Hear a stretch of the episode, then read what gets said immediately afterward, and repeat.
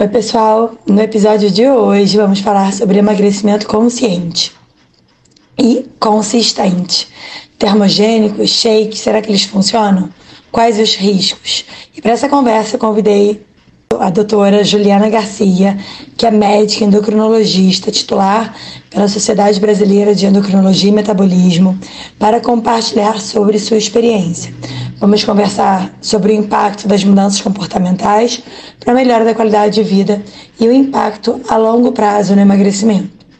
Se você não conhece o nosso podcast, aqui você está ouvindo o podcast NBE, Nutrição com Evidência. Eu me chamo Anne, sou nutricionista, professora associada de nutrição clínica da UERJ, idealizadora da escola, que tem como propósito trazer informação de qualidade sobre alimentação, nutrição e saúde.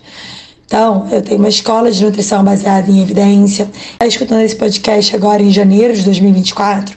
Fique atento que em breve a gente vai abrir a 12 turma da formação em emagrecimento e comportamento.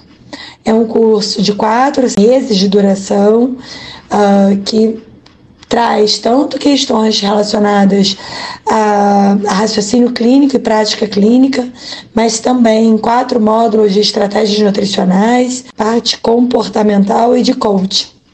Bem, se cadastre aqui para receber as informações e aproveitar o valor do lançamento. Clica no link aqui na descrição. É isso, gente. Espero que vocês gostem e até a próxima. Dani. Oi, boa noite. Tudo bom? Bom. Obrigada pelo É um prazer estar dividindo essa live com você. Eu estava vendo você introduzir aí. E eu também tenho uma linha de, de abordagem para essa questão toda de emagrecimento de obesidade bem parecida e que hoje em dia a gente cada vez mais vê a importância disso, né? A gente precisa ter é, uma visão um pouco maior do que as pessoas antigamente tinham com relação à obesidade. E estar tá aqui com você é um prazer muito grande, tá? Muito obrigada.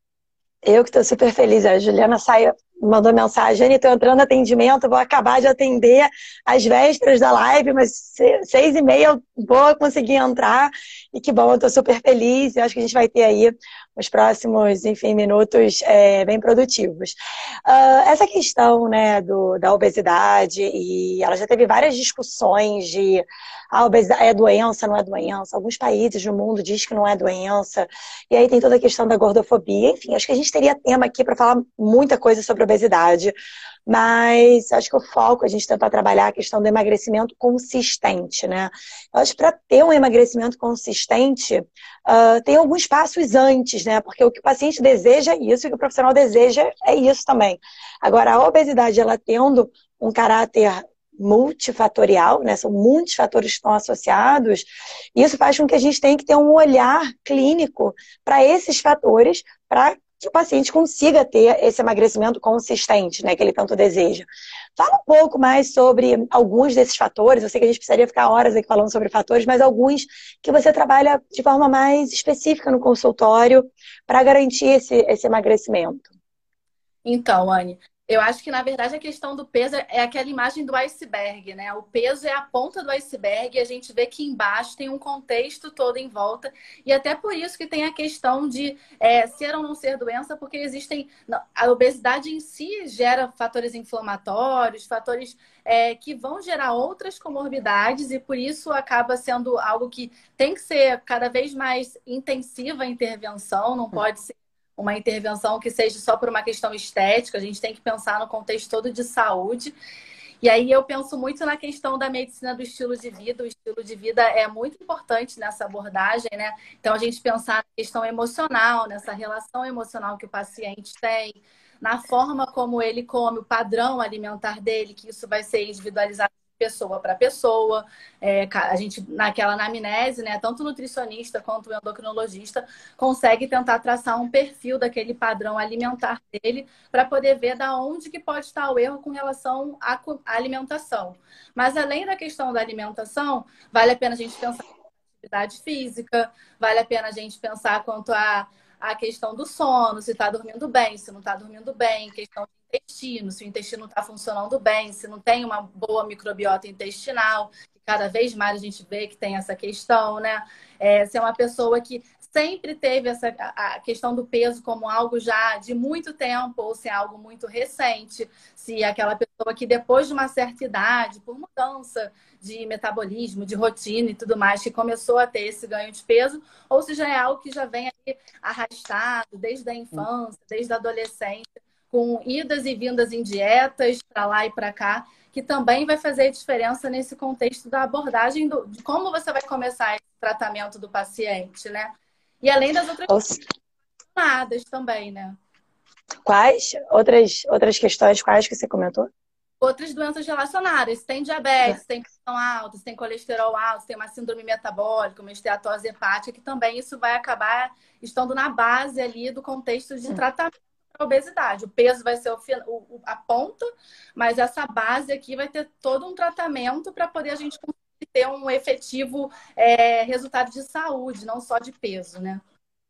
Isso é muito importante. É, assim, acho que esse resumo eu, acho, eu acabei nem te apresentando, então vou te apresentar agora a Juliana, porque você começou a falar de todos os pilares da medicina do é. estilo de vida, e você usa muitos pilares em associação com endocrinologia, né? Eu acho tem educador físico que também trabalha assim, o Bruno é um grande exemplo para mim.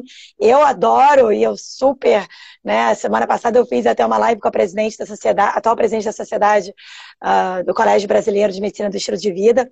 Mas para quem não conhece, Juliana Garcia, endocrinologista, médica endocrinologista pelo IED e titulada pela Sociedade Brasileira de Endocrinologia e Metabolismo, né?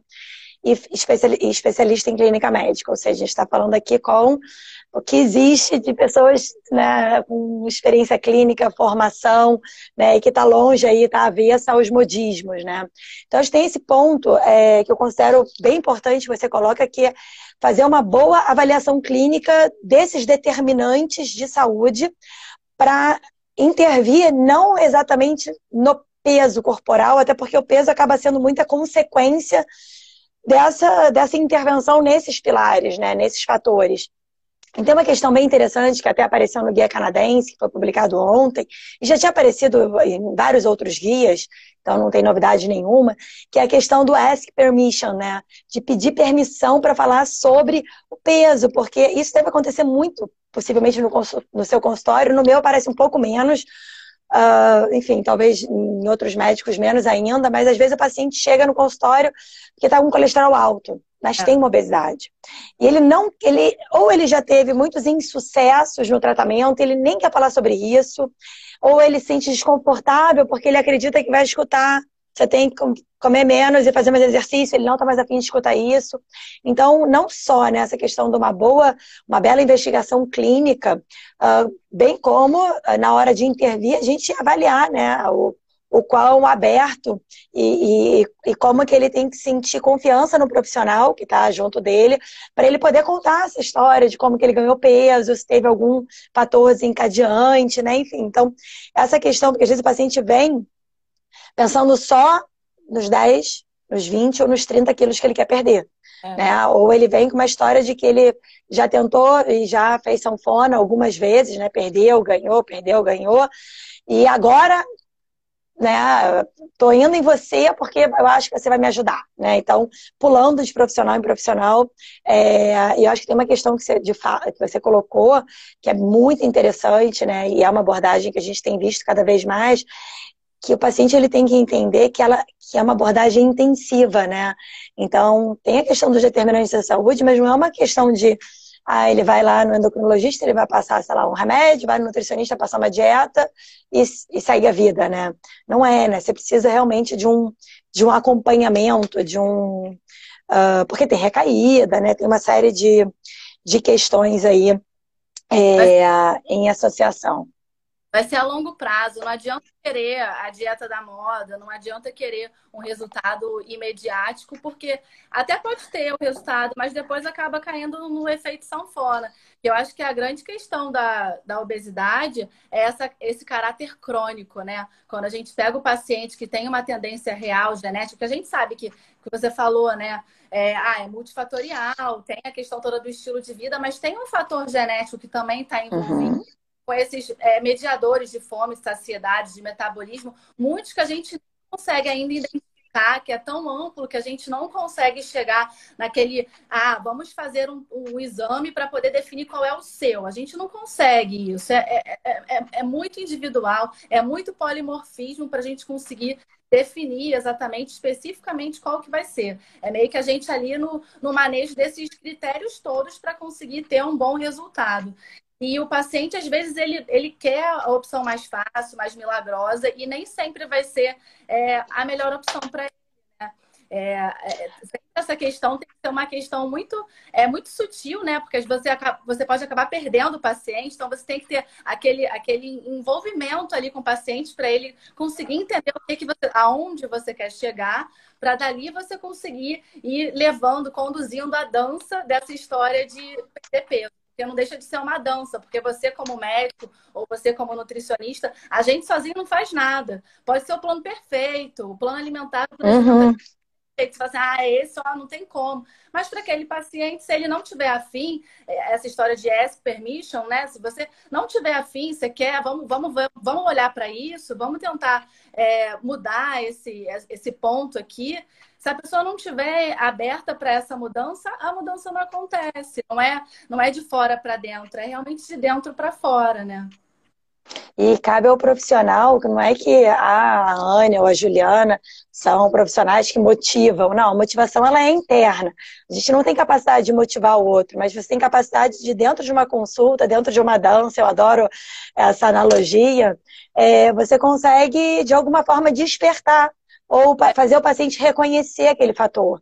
E é interessante a forma que a gente tem que conduzir consulta para que a gente consiga ter essa abordagem é, prolongada e não imediatista. Né? Eu preciso de uma dieta porque eu vou viajar. Eu preciso de uma dieta porque minha filha vai casar. Existe, às vezes, motivos fortes, mas são eles não são suficientemente fortes para quando o paciente tiver uma recaída, ele acaba desistindo. Então, cabe também dentro da consulta, e a medicina do estilo de vida fala muito sobre isso, né? Dessa questão, como que a gente acessa a parte comportamental. Como que através de uma entrevista motivacional você consegue uh, ter uma, uma conversa mais colaborativa e com isso o paciente sentir que você está do lado dele, né? Ou, foi ontem, hoje é quarta, foi ontem, eu atendi uma paciente obesa, MC de 39, online, né? E ela, e ela falou para mim, ah, eu preciso de alguém para me chicotear. Eu falei, olha, eu não vou te chicotear, assim, eu não sou a pessoa, eu vou te dar a mão, eu vou te fazer um, vou te dar o suporte, é importante o suporte, então, via WhatsApp, ou seja lá o que for, porque esse cuidado, e não é uma consulta, são várias consultas, parece, assim, a minha sensação é que, por exemplo, diabetes, a hipertensão, elas são muito bem vistas como doença crônica. Eu não sei, eu posso estar falando uma besteira, mas pelo menos os pacientes que chegam para mim diabéticos, eles meio que sabem que vão tomar aquele remédio, aquele remédio por um longo prazo, ou vão fazer a dieta, ou não, vão fugir, enfim, mas sabem que tem que fazer. E parece que o indivíduo, às vezes, uh, com excesso de peso, e aí eu não sei Pode ser por problema do profissional, pela questão da mídia também, com muitas dietas, fórmulas milagrosas, verão e qualquer outra coisa né, que aparece. Acredita que ela não é crônica como é o diabetes, né? Como é a hipertensão, como são as outras doenças uh, crônicas não transmissíveis. E parece que Uh, eu acho que é se bem que até tem, né? A cura do diabetes, tem umas questões assim que surgem, mas eu acho que não é tão forte quanto é a da obesidade, né? Então, a acho que existe é muito estigmatizada por conta disso até, né, Anne? É, acaba que é uma epidemia.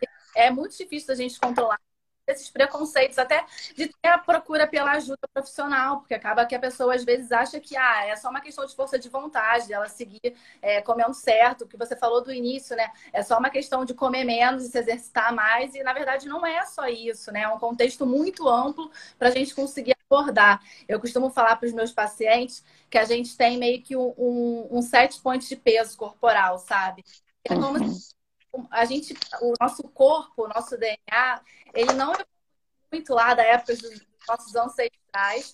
E naquela época, quem sobrevivia era quem conseguia acumular gordura, quem conseguia é, se preservar no momento de é, muito frio, de jejum muito grande, que não ia ter colheita, que não ia ter caça. O nosso DNA, infelizmente, não evoluiu acompanhando toda a evolução que a gente tem hoje da nossa sociedade, da nossa cultura, de alimentos ultraprocessados, de sedentarismo, de estresse, e tudo acaba é, mexendo com a questão do, do, nosso gasto energético, do nosso acúmulo de gordura. Uhum. Então a gente tem essa, essa memória, esse peso, esses sete pontos de peso corporal, na uhum. verdade, penso que assim, um peso máximo que a gente tem e o nosso corpo, o nosso hipotálamo, que é o nosso centro regulador toda de peso corporal, de resposta termogênica e tudo mais, ele vai entender que ele precisa voltar para aquele peso. Então, perder uhum. peso é, você pode até fazer uma dieta da Mora e perder peso, mas você vai tender o tempo todo com adaptações metabólicas. Era muito isso que a gente também queria trazer aqui, né, para conversar, de voltar para o peso. Isso não é mais uma questão só de força de vontade, de motivação, de ter um objetivo final. E sim você saber que do nosso DNA ele tem essa tendência. Nós, humanos, temos a tendência a acumular gordura. Infelizmente, para a gente, para o nosso corpo, ele não entende que a gente está acima do peso e aquele peso que está sendo perdido é algo bom para a nossa saúde. Ele entende que pode ser um perigo. Então, a, a questão de perder peso tem que ter toda essa abordagem que a gente, que a gente pretende falar, justamente por isso, porque é, vai mudando, é dinâmico, não vai ser é, uma, uhum. uma você vai estagnar, ó, você vai fazer essa dieta aqui e com essa dieta você vai chegar no seu peso. Ou você vai tomar esse remédio aqui, porque algumas vezes a gente precisa usar remédio sim. Uhum. sempre vai ser para melhorar a relação do com o alimento, né? Não é para fazer o papel ativo do paciente. O paciente vai uhum. ter toda essa mudança de estilo de vida, mas às vezes precisa e não vai fazer sozinho, assim, é um processo mesmo é, que vai ser ao longo do tempo. Precisa ter paciência. Cada pessoa pode responder de um jeito, algumas pessoas melhor, outras menor. É, mas também dependendo muito da questão que a gente falou, de quanto tempo ela está naquele peso. Porque quanto mais tempo ela está naquele peso acima, mais o hipotálamo dela vai entender que aquele uhum. é o tá. Então vai ser muito mais difícil dela conseguir manter o peso baixo se aquele peso é muito diferente do peso que é, já está acostumado há muitos anos. Ah, já tem 20 anos que eu tenho essa luta, fico indo e vindo, e, e cada vez que volta, volta mais que a última vez, né? Por conta dessa história toda de adaptação metabólica. Então, é, parece muito simples, muito matemático, né? Eu vi um post seu, eu acho, falando, ah, é muito simples, né? É só você fazer uma restrição matemática ali, você está consumindo tantas calorias, gastando tantas calorias e você vai emagrecer. Seria maravilhoso se fosse assim, mas infelizmente não é. Não é. E os níveis não aumentariam tanto, né, Juliana? Assim, é o tipo de doença que, assim como outras doenças crônicas, que ela tende a aumentar. A maior parte dos pacientes que até se engajam num programa de estilo de vida, tem vários grandes estudos por aí, mas muitos deles perdem peso com a mudança intensiva e muitos recuperam parte desse peso, né? Praticamente quase todos recuperam uma parte do peso, justamente por conta dessa teoria do set point. E aí que eu acho que vale, uh, e eu gosto de fazer muito isso em consulta, trazer algumas dessas informações para aumentar, fazer literacia em saúde, né? Aumentar a informação para o paciente, para ele entender que o processo não é tão simples como ele já escutou, de bater nas, nas costas dele. Vai correr, levanta da cadeira, fecha a boca. Não é isso, né? Então existe né, o tal do iceberg que você colocou, existem todos esses fatores. E existe também que nós somos seres humanos, a gente passa por fases, né, que são mais complicadas, isso impacta, de repente, em fazer menos exercício, em comer um pouco mais, e que tá tudo bem. Agora, se isso começa também a gerar alterações metabólicas importantes, a gente vai precisar buscar sempre a orientação. Então, essa questão do set point, tem estudo mostrando, né? Mesmo depois, você perdeu peso, mesmo depois de dois anos, os hormônios eles estão alterados, assim, como se você sentisse ainda muita fome. Então você tá com aquele peso menor, mas o seu corpo está dizendo assim, cara, come mais, né? Ai. Então tá lá PYY, enfim, grelina, leptina, está totalmente desregulado. Tem vários estudos mostrando. Então, o paciente tem que entender: ah, ele perdeu peso, mas está sentindo muita fome. Vamos criar estratégias. Aí eu quero saber de você. Temos estratégias para baixar esse peso do set point? O que, que você usa aí no seu no seu dia a dia? Então, aí eu acho que o primeiro é ter uma meta, é conversar com o paciente sobre a meta, assim, logo você tá, ser bem franco com ele e ser meta real, não ser uma meta impossível, assim. A gente sabe que, apesar da obesidade causar, é, ser uma doença e ter outras comorbidades relacionadas, uma perda de 10% do peso corporal, mesmo que não volte para um IMC de normalidade, mas 10% já é uma perda que já vai trazer mais saúde. E às vezes, para aquele paciente 10%. Se você colocar uma meta inicial real, que ele consiga perder ali, vamos supor, os 10%, que já vai ser um sucesso de tratamento, para ele ele já vai se sentir mais motivado do que ele pensa que tem que perder, sei lá, 30, 40 quilos logo de uma vez. Às vezes os, os 9, os 10 quilos, os 8 quilos, às uhum. vezes e ali ajuda. E aí eu acho interessante a gente pensar que esses 10% é, eles podem ser divididos em fases, né? A gente tem uma fase que quando a gente começa a fazer uma abordagem de perda de peso, existe uma fase ativa, que é uma uhum. fase perda mais rápida de peso. A gente vem em estudo isso. Então, aquela história assim, ah, é ruim perder peso numa velocidade muito rápida, não vale a pena. Quanto mais rápido você perde, mais, mais rápido você reganha. Não é verdade. A gente sabe que hoje em dia, quanto mais a gente tentar, de, no primeiro momento, quando o paciente te procura, é naquele momento está incentivado, está motivado, seja por conta de um casamento, seja por conta. Mas ele tiver um, um, bom profissional do lado, vai falar assim: vamos lá, vamos perder peso, e coloca para perder peso, isso ajuda muito. E aí, assim, uma, uma meta assim, que eu tento criar é no, no primeiro mês, de repente, de perda de peso, uma boa resposta é perder pelo menos uns 3, 4% do peso inicial. É, tem hum. estudos falando que mais de 2% de, per de perda nesse primeiro mês, isso vai ajudar com que a longo prazo ele consiga ter uma maior manutenção do peso perdido. Então, no primeiro mês, vamos lá, 2%, 3%. No segundo mês, 6% do peso. Então, o tempo todo tem que ter uma perda progressiva ali nos primeiros uhum. ativa por média, assim, pelos estudos e o que a gente vê até na prática clínica mesmo, é mais ou menos de quatro a seis meses que vai acontecer. Então, é o período inicial mesmo para a gente pensar a longo prazo. Então, é quando o paciente vê resultado, as pessoas comentam: olha, você está perdendo peso. É, uhum. Eu acho que é muito importante nessa fase a gente ter a questão da alimentação, ter uma reeducação alimentar, com melhora da relação com o alimento, para o paciente entender que ele pode sim fazer uma, uma restrição calórica, mas tendo prazer naquela alimentação, tendo uma alimentação é, com variedade, colorida, mudando o hábito. Nesse momento motivado, eu acho que é muito importante já começar essa introdução de mudança de hábito, porque ele está vendo vai ser mais fácil dele conseguir automatizar essas mudanças atividade física, não tem gente pensar em perda de peso sem atividade física. Pelo menos é, no, no, primeiro momento, nessa fase, a dieta vai ser primordial, é o ponto-chave. Não adianta fazer atividade física sem fazer dieta.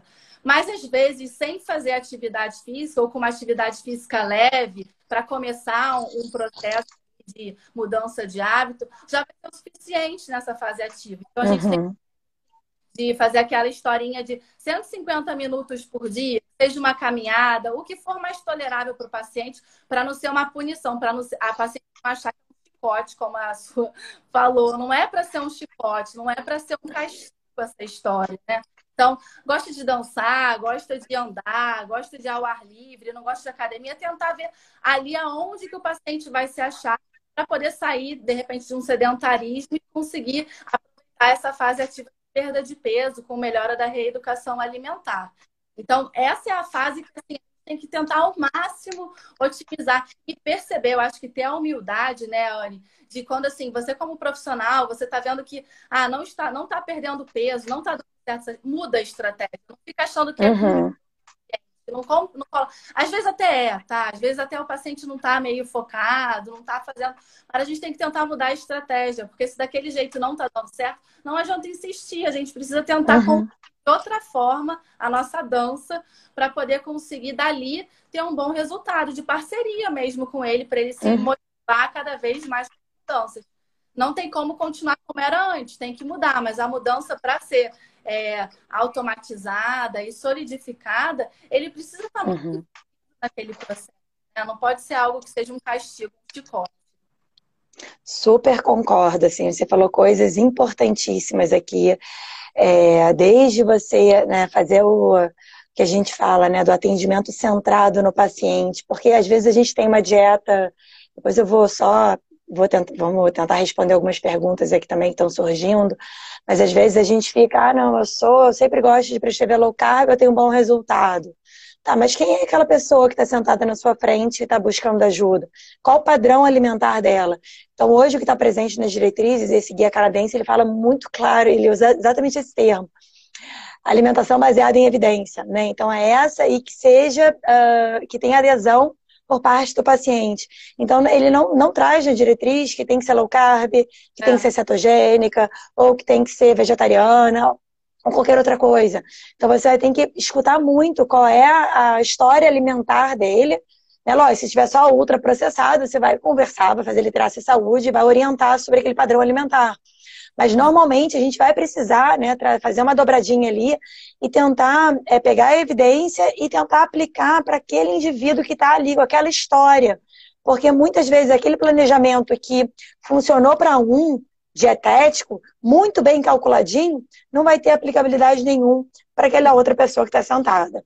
E tem uma outra questão que é importante, isso aparece, aparece, aparece em todas as diretrizes, e nessa última apareceu Dois pontos que eu acho que são legais de falar, porque teve gente que perguntou aqui, a Anne, como que. Depois eu quero saber a sua opinião, tá, Juliana? É, a Anne não, porque eles perguntaram pra gente, mas eu já tô achando que foi para mim. Eu falar de dieta, cálculo de dieta, eu já acho que é uma afinetada.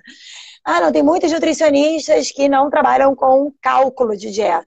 Então, assim, tem uma questão que é muito presente em qualquer diretriz, seja europeia, canadense, americana, brasileira. Tem que fazer restrição calórica. Então, assim, não, não dá para inventar moda em 2020. Não dá para você, sei lá, ter uma cabeça de, sei lá, 1912, não sei quando que inventaram isso. Então, assim, a mudança comportamental, você trabalhar o comer consciente, comer com atenção plena, comer intuitivo, gente, é importantíssimo, mas isso não exclui o cálculo. Como que você vai só fazer ajuste de pão integral para pão branco, ou vice-versa, na verdade, para arroz branco, para arroz integral? Isso não promove perda de peso. Você pega a diretriz americana, ela é muito clara. Tem que ter restrição calórica. Diretriz brasileira, como você vai fazer restrição calórica só dizendo o paciente melhorar aqui, melhorar ali? Né? É claro que você não vai ser, você não vai passar a sua consulta, eu falando como Nutri, né? Inteira só com foco ali nos macro e micronutrientes. Você tem que olhar para aquele indivíduo, para o padrão dele, mas você precisa ter uma ideia de que prescrição é essa que você está dando para ele. Ou que tipo de meta você está estabelecendo com ele, né? Para poder fazer, ter, ter um, um senso e não ir contra as diretrizes. Mas você pega qualquer uma delas, fala que é fundamental, pelo menos da forma que eu leio, que às vezes a gente lê da forma enviesada, né? Que fala da importância da, do comportamento. Então não é a alimentação ou o comportamento.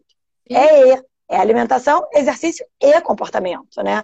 Então, as pessoas tendem, do meu ponto de vista, eu não sei se é para criar mais um modismo, mas tendem a querer colocar uma coisa como mais importante do que a outra, sabe? E, na verdade, no tratamento, cara, se não for é, interdisciplinar, você trabalhar com vários fatores, não vai ter sucesso. Assim, pelo menos pela minha experiência. Não sei o que, que você vê, Juliana, aí de cálculo. Eu penso totalmente igual você, Anne. E eu acho que, assim, agora com essa questão desses, das, das dietas com nome, né? A nomenclatura é low carb, é cetogênica e tudo mais. Às vezes, num primeiro momento, é, tem, tem profissionais que querem colocar todas as cartas. Ah, vamos fazer um jejum intermitente com cetogênica, com. Enfim, vai fazendo tudo. E é bom, às vezes, guardar uma carta na manga, porque conforme a gente vai avançando nessa história do emagrecimento, a estratégia nutricional vai ter que mudar. A minha parte médica também, às vezes, tem que mudar. Eu, como endócrino, eu penso em alguma medicação e às vezes ao longo do processo eu, ah, olha, vou ter que aumentar a dose, vou ter que associar, uhum. eu vou ter uhum. eu não chego logo de cara com um canhão de um monte de remédio para aquele paciente para poder resolver. Por mais que eu queira que nessa fase ativa tenha uma perda importante. Uhum. Preciso que seja um processo que eu veja a resposta dele, tenha acompanhamento de perto, né? Então, nessa fase, a gente precisa ter umas consultas mais regulares, ali mais de perto, para poder você ir mudando aos poucos as estratégias, mas não sai colocando tudo de uma vez, porque senão vai chegar lá na frente, você não vai ter mais o que fazer. Uhum. já não vai mais aguentar, já fiz de tudo, nada mais está funcionando. E a ideia não é essa. A ideia é ser algo, essa mudança de comportamento tem que ser algo que você vai curtindo o processo também. Não só pelo resultado, mas para você, poxa, olha, eu nem comia isso e agora eu tô com paladar para isso. Uhum. Eu tinha totalmente infantil. E agora eu estou conseguindo colocar mais vegetais, mais frutas no meu dia a dia. Era cheio de ultraprocessado e não está sendo. Que é a abordagem que você fala mesmo. Então, super de acordo com isso.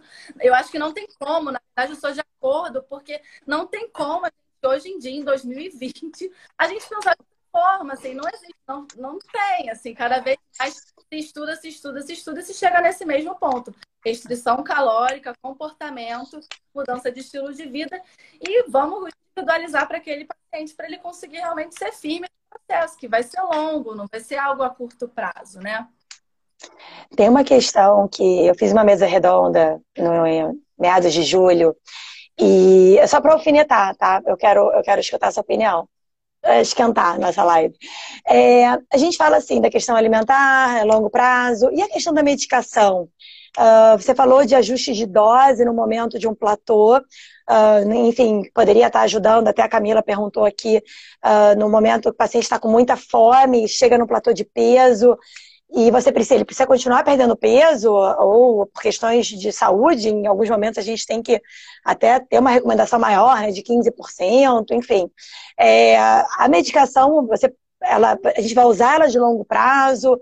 Você tem estudos de longo prazo? Porque para mim, assim, é, existem, existe, infelizmente, ah, por conta de todo o estigma da obesidade, é, eu vou falar pelo que eu escuto nas minhas mídias sociais, né? E pelo que eu percebo, às vezes, de medo do paciente. Então, tem paciente, pessoas né, que, enfim, que participaram do, na live, na aula ao vivo do YouTube, que quando o Ricardo Oliveira começou a falar de medicação, todo mundo, não, perder peso tem que ser natural. Então, assim, é, a medicação, pelo menos nas diretrizes clínicas, é, ela vem como uma ação uh, aditiva. Né? Então, você não está usando só a medicação pela sua fala também. Então, mas ela é bem-vinda, ela pode, por exemplo, ajudar num momento como esse, onde o paciente está com mais fome e está progredindo ali, está motivado, está com adesão, mas ele tem fome, os neuropeptídeos, as, eh, os hormônios, as adaptações metabólicas estão mandando, está fazendo ele querer comer mais, né? Então, como que você vê essa questão, ou como que você utiliza na prática clínica, e por que tem tanto preconceito com medicação para obesidade? Sim. Então, Anne, eu acho que o preconceito existe pela má utilização da medicação, sabe?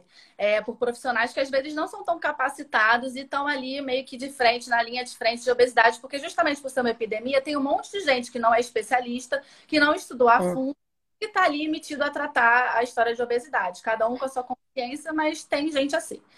E as, as medicações, eu só trabalho com medicação que é comprovada, que foi estudada, uhum para tratamento de obesidade. Não faço nada dessas coisas de fórmula, assim como a Sociedade Brasileira de Metabologia do Brasil e do mundo preconiza. Eu sigo por esses guidelines dessa forma.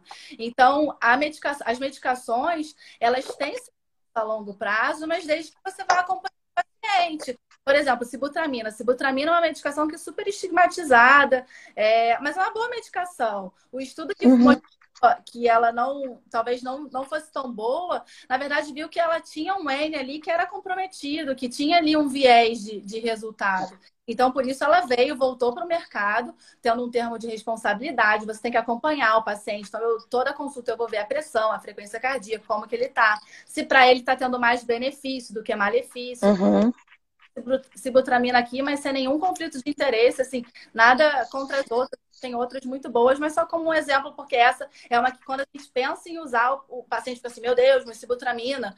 E é, é não é para ser assim, você está com acompanhamento médico, não é para você usar própria, é para você comprar porque a sua amiga está usando, é porque o seu médico está te, tá te orientando a usar. E essa história do, da medicação, ela é muito. Os estudos todos mostram que ela é mais eficaz, às vezes, até na fase de manutenção do peso, para você conseguir manter o peso por conta das adaptações metabólicas. Não é só uma questão de perder. Ah, eu vou usar o remédio para perder peso, quando eu perder peso eu paro. Não, não é para ser assim remédio para perder peso e depois, ao longo do processo, às vezes você precisa continuar com o remédio. Você uhum. pode, eu falei, né, de associar um, um, mecanismo de ação, porque cada um vai ter um mecanismo de ação, que, de acordo com o paciente, você vai ver o que, que ele tolera mais, o que está precisando mais, aonde que está pesando a balança. É mais uma questão emocional, é mais uma questão de ser hiperfágico, e precisar ter uma questão de saciedade. Uhum mais presente, a gente vai vendo pelo perfil do paciente para decidir o que, que é. é. Ao longo do, dessa, a gente falou de fase ativa, né? E aí, depois de uma fase ativa inicial, entra numa fase que ele já começa a entrar num efeito platô, que é mais ou menos ali é, um ano depois que já, já perdeu um peso, é, já começa a entrar numa fase que o peso não, não consegue, você não consegue, você continua fazendo sua alimentação, atividade física, tomando seu medicamento, for o caso, e você não está conseguindo mais perder peso.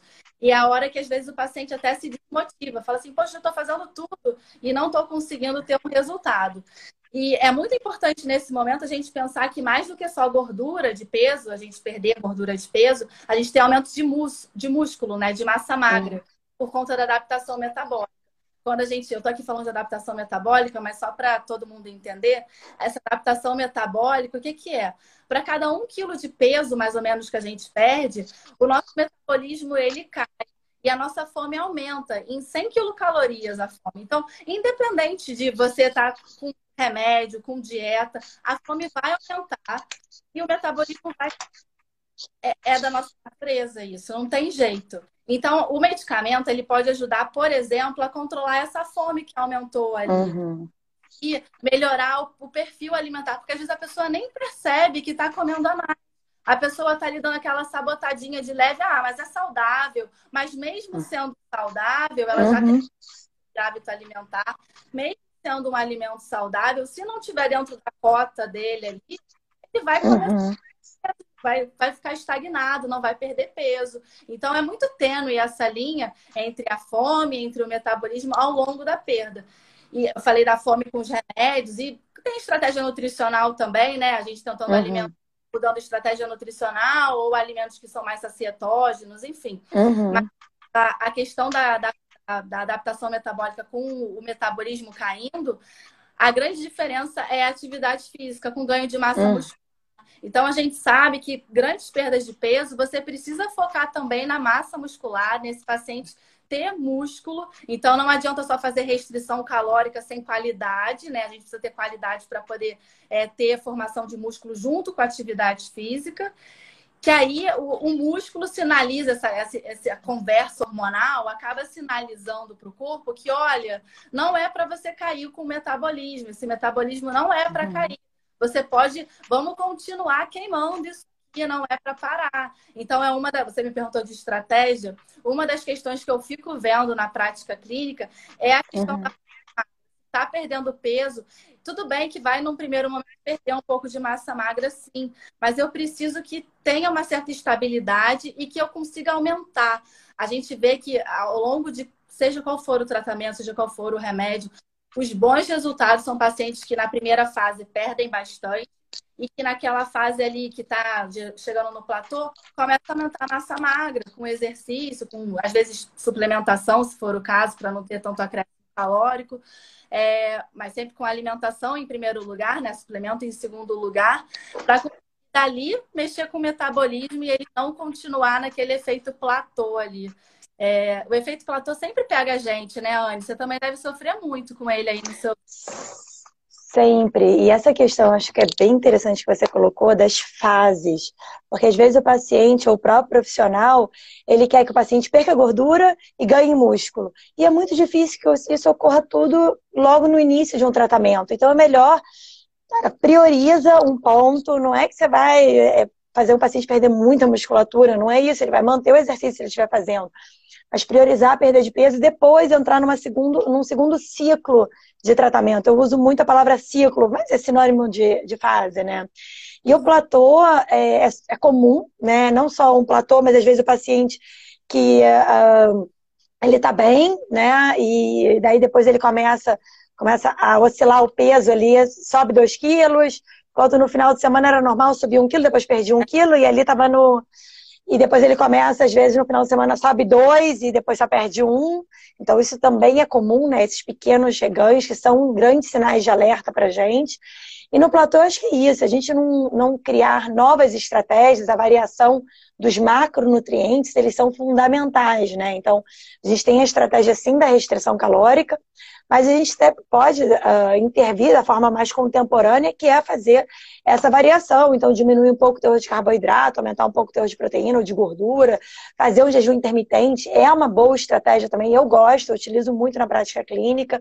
Isso, apesar de, lógico, numa primeira consulta você não vai falar sobre isso com é. pacientes com, com obesidade, mas de repente, ao longo do acompanhamento, pode ser uma estratégia e você tem que estar ciente também, né? acho que o profissional que uh, fazer o jejum intermitente, pelo que as pesquisas mostram, diminui até mesmo esses hormônios de fome.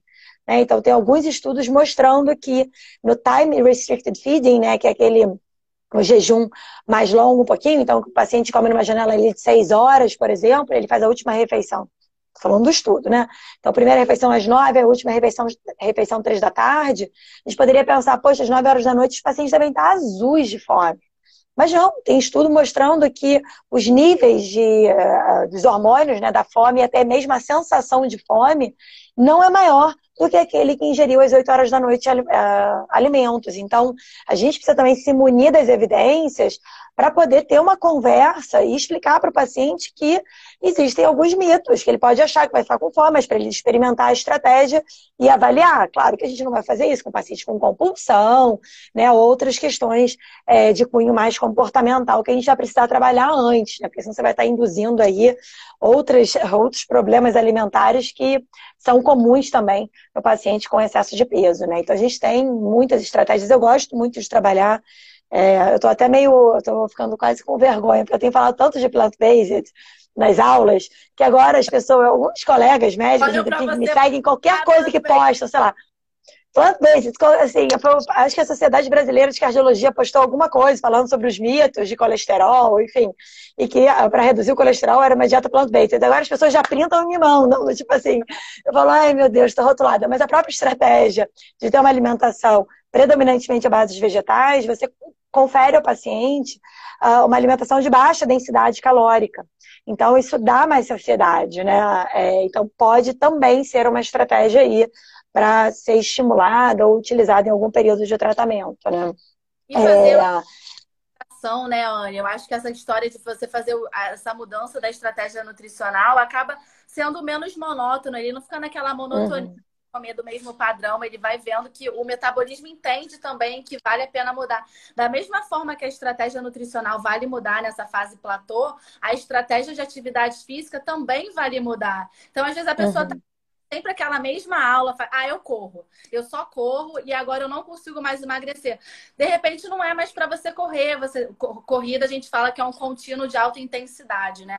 Então de repente você tem que fazer um intervalado de alta intensidade, você tem que fazer mais um exercício de resistência, você tem que fazer outros perfis de estratégia de atividade física também nesse momento para poder fazer essa mudança de efeito platô para o corpo é o tempo todo, é uma escada rolante. O Bruno Halpern fala muito isso isso. É sempre. É uma escada rolante, você meio que ao contrário da escada. A escada está está subindo. Então é o tempo todo você meio que dinâmico ali, num processo de tentar fugir do, do, do, do da, da, adaptação. Porque o seu corpo vai tentar te puxar para baixo, vai tentar. Uhum volta para aquilo. Então, é. E não é, e não é preguiça, né? Não é preguiça, não é, é baixa motivação, porque às vezes existem esses rótulos, né? Ah, o paciente não consegue manter o peso porque é preguiçoso, porque não tem foco, não tem fé, sei lá o que é, é foco, força e fé, né? E na verdade não tem nada disso, né?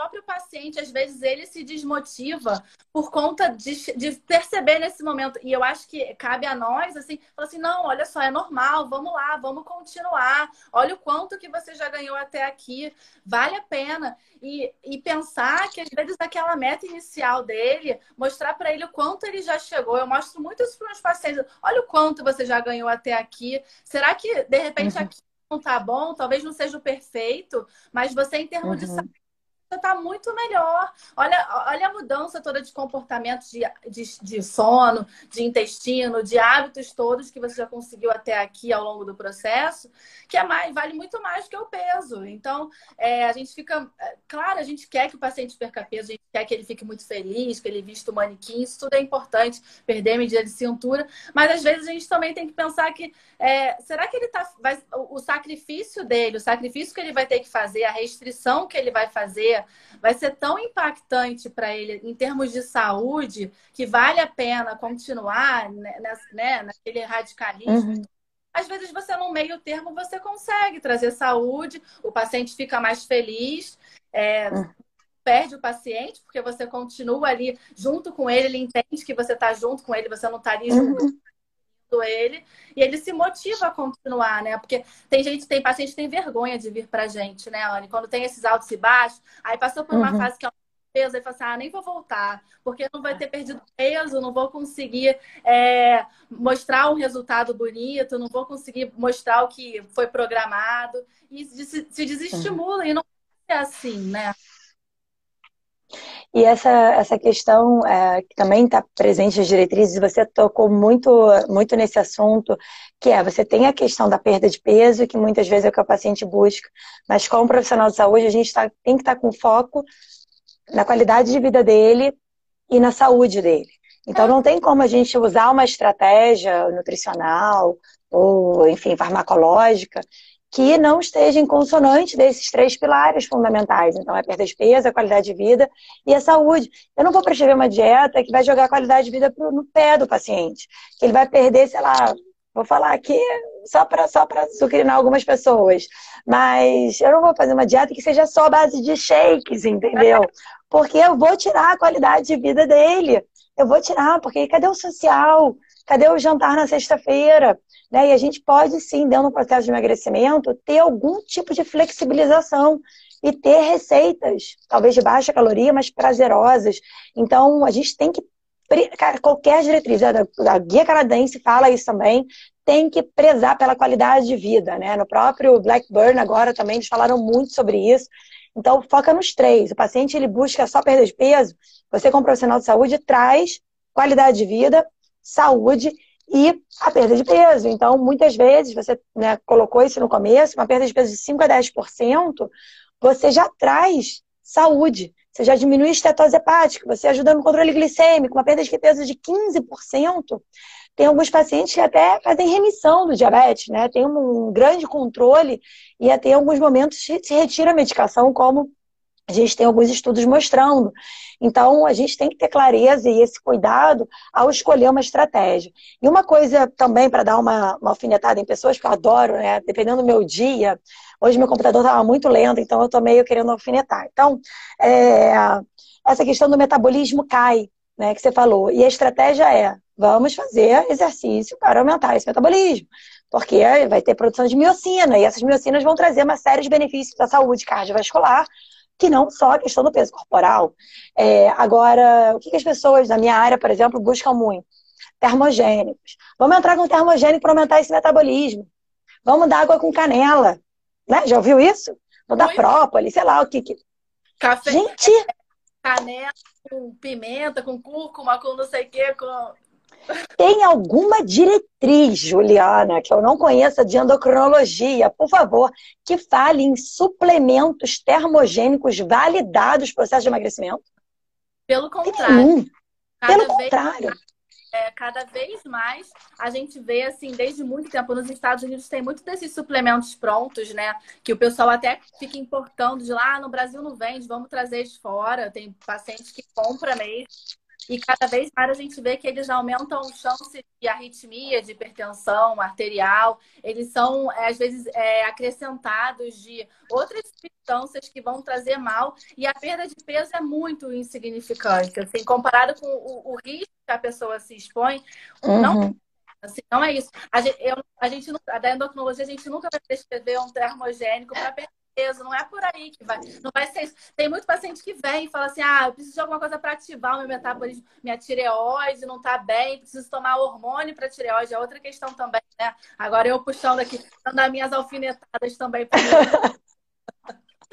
Tem gente que fala assim, ah, tomar hormônio da tireoide emagrecer, preciso dar uma ativada. E não é isso. Se você coloca hormônio da tireoide, é, acaba que perde músculo, ele faz um catabolismo. Você vai aumentar a chance de ter uhum. pressão alta. Então, não é só a tireoide, é muito mais o músculo que a tireoide. É, são os mitos assim que ficam ali entranhados, enraizados, que não tem evidência nenhuma, não tem segurança nenhuma, assim, e continua, passa ano, entra ano, e a, a, o pessoal tenta dar um jeito de, ah, não, mas esse aqui não resolve. Não tem. Infelizmente, não tem essa fórmula mágica. E assim, eu acho que a grande fórmula mágica, você trouxe, acho, na primeira frase da sua fala, que é a questão, a gente precisa buscar a causa, né? A gente precisa tratar a causa. O que está gerando esse excesso de peso? Que às vezes a gente quer tratar ali o peso, na verdade, a gente precisa entender qual foi o fator desencadeante, quais são os fatores encadeantes. Por mais que a, que a obesidade ela seja, ela é multifatorial, ela é poligênica, né? Não dá para a gente ficar é, fazendo intervenção dietética de acordo com o polimorfismo também em 2020, talvez em 2000 e... Nem sei se no ano de 3000 a gente vai conseguir. Mas hoje não dá, porque não tem comprovação nenhuma. Você pega o Diet Fit, você pega qualquer pesquisa, gente. É porque as pessoas, é, se tem mais de, sei lá, 10 mil seguidores, 50 mil, não sei. Parece que aquela pessoa aí fala de genética, parece que a genética é a coisa mais importante. A genética ela é importante. É, a obesidade é uma doença poligênica. Ninguém vai dizer ao contrário disso. Agora, a gente não tem, por ser poligênica, são muitos genes, muito mais do que são avaliados nos exames, e a gente não tem informação nenhuma para estar trabalhando com nutrição de precisão no sentido de manipulação de alimentação de acordo com o perfil genético. Porque você pode até, ah, mas o meu paciente teria resultado. Tá bom. Se você não tivesse feito o exame genético, você também teria tido resultado. Então, tem muitos estudos com avaliação, né? O Diet é um, dele, um deles, mas tem outros estudos que comparam uma dieta com preparada com base na genética e outra dieta uh, avaliada, uh, organizada né, pelos profissionais ali que acompanharam os pacientes, através de exames laboratoriais, antropometria, história clínica. A perda de peso foi similar. O exame genético não proporcionou absolutamente nada em relação ao processo de perda de peso. Pode ser que no polimorfismo do, do ácido fólico, enfim, tem questões, não estou desprezando a genética, não. Agora, em doenças poligênicas, como obesidade, diabetes, enfim, ainda é muito complexo a gente utilizar. Né? Teve um paciente meu que veio, aí ele, ele falou assim: ah, ele, ele tem compulsão alimentar. Aí ele falou assim: ah, porque um, uma conhecida minha foi numa determinada médica e a médica pediu um exame genético e mostrou que tinha compulsão alimentar. Eu quero fazer. Eu falei assim: olha só, eu não preciso, porque eu sei que você tem. É, é, é clínico, assim, eu consigo aqui. É clínico eu consigo ver que você, eu converso com você, eu não preciso de um exame aqui, eu, eu vejo você.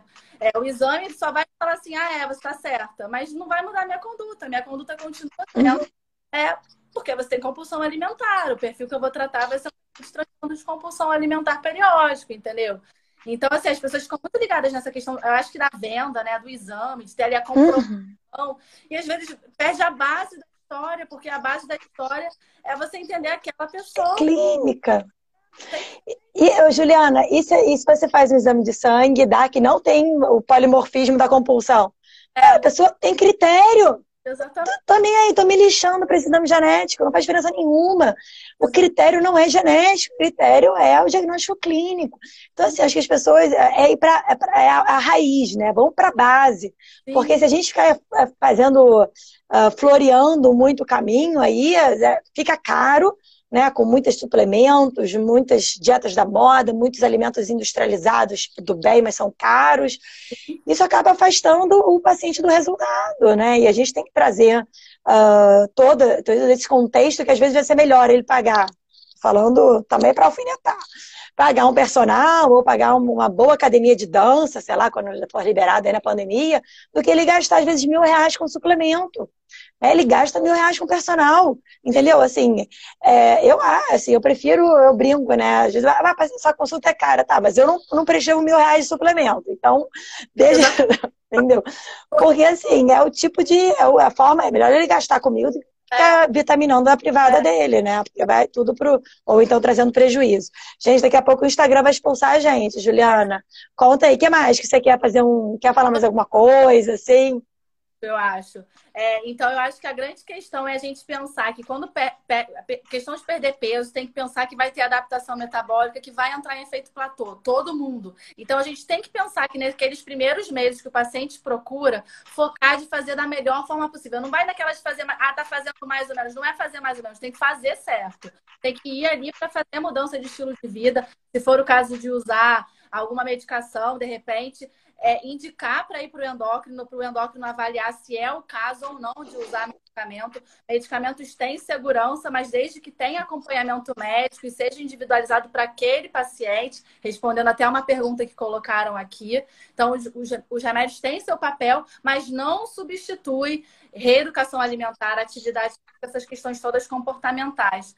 Na fase onde entra em platô, o ideal é tentar mudar a estratégia alimentar, tentar mudar a estratégia de atividade física e focar muito na questão do músculo. Precisa ganhar massa muscular nessa fase, precisa estar de olho em músculo. Às vezes a pessoa fica muito focada em perder peso, fazendo restrição calórica absurdas, assim. Uhum intensa que não vai fazer ganhar músculo, não tem como ganhar músculo. Às vezes você fazer uma periodização com, com carboidrato, uhum estratégia nutricional, vai dar um boom e vai ganhar músculo, vai dar alimento para aquele músculo crescer. E depois, na fase lá, quando já atingiu o peso, ter um peso de alerta. Você ficar de olho uhum. e o seu paciente a se pesar, a ver na roupa, para poder, se passou dois quilos acima, não deixar a coisa ir rolando, pensar que, ó, dois uhum.